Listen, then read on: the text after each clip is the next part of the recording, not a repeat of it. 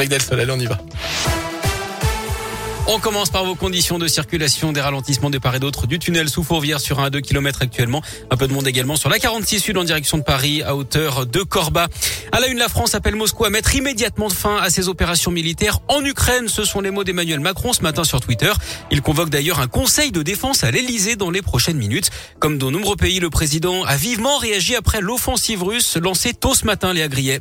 Oui, le chef de l'État qui, je cite, condamne fermement la décision de la Russie de faire la guerre à l'Ukraine. La France est solidaire de l'Ukraine, écrit le chef de l'État. Elle se tient aux côtés des Ukrainiens et agit avec ses partenaires et alliés pour que cesse la guerre. Fin de citation. Ce matin, Moscou annonce avoir détruit les services de défense antiaérienne ukrainienne et les bases militaires. L'Ukraine, de son côté, affirme avoir détruit cinq avions et un hélicoptère russe. Des explosions ont été entendues dans plusieurs grandes villes ukrainiennes. Emmanuel Macron doit participer à une visioconférence du G7 dans l'après-midi avant de se rendre à Bruxelles Bruxelles pour un sommet des dirigeants de l'Union européenne à 20h. L'Europe qui promet des sanctions massives contre Moscou qui va devoir, je cite, rendre des comptes. De leur côté, les ambassadeurs des 30 pays membres de l'OTAN vont se réunir en urgence ce matin à Bruxelles. Merci Léa. L'Union européenne qui condamne à l'instant le comportement intolérable de la Russie prévient que le régime russe va devoir affronter, je cite, un isolement sans précédent. Une conséquence économique aussi de cette guerre et qui pourrait impacter directement vos finances à court terme.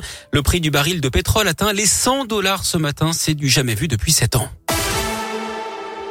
Dans l'actu local des aides pour les sinistrés de la route de Genasse à Lyon, la mairie du 3e arrondissement va mettre en place une cagnotte de solidarité d'urgence, une cellule psychologique, un soutien administratif pour que les victimes puissent refaire leurs papiers et une aide d'urgence limitée à 300 euros par personne d'après le progrès. Une enquête est toujours en cours pour déterminer les raisons de l'effondrement partiel d'un immeuble. C'était mardi après-midi. Deux personnes avaient été légèrement blessées, dont une femme enceinte. Pas de pays sans paysans, c'est le mot d'ordre des agriculteurs mobilisés depuis hier pour bloquer deux centrales d'achat de la grande distribution à Saint-Vulbas dans l'Ain et à heures dans l'Allier. Objectif peser sur les négociations commerciales annuelles qui se poursuivent entre les industriels et la grande distribution. Les manifestants réclament notamment l'application de la loi Egalim 2 qui cadre en partie ces négociations sur les prix. Il pourrait d'ailleurs être renforcé par des agriculteurs d'autres départements dès aujourd'hui pour rester sur place plusieurs jours.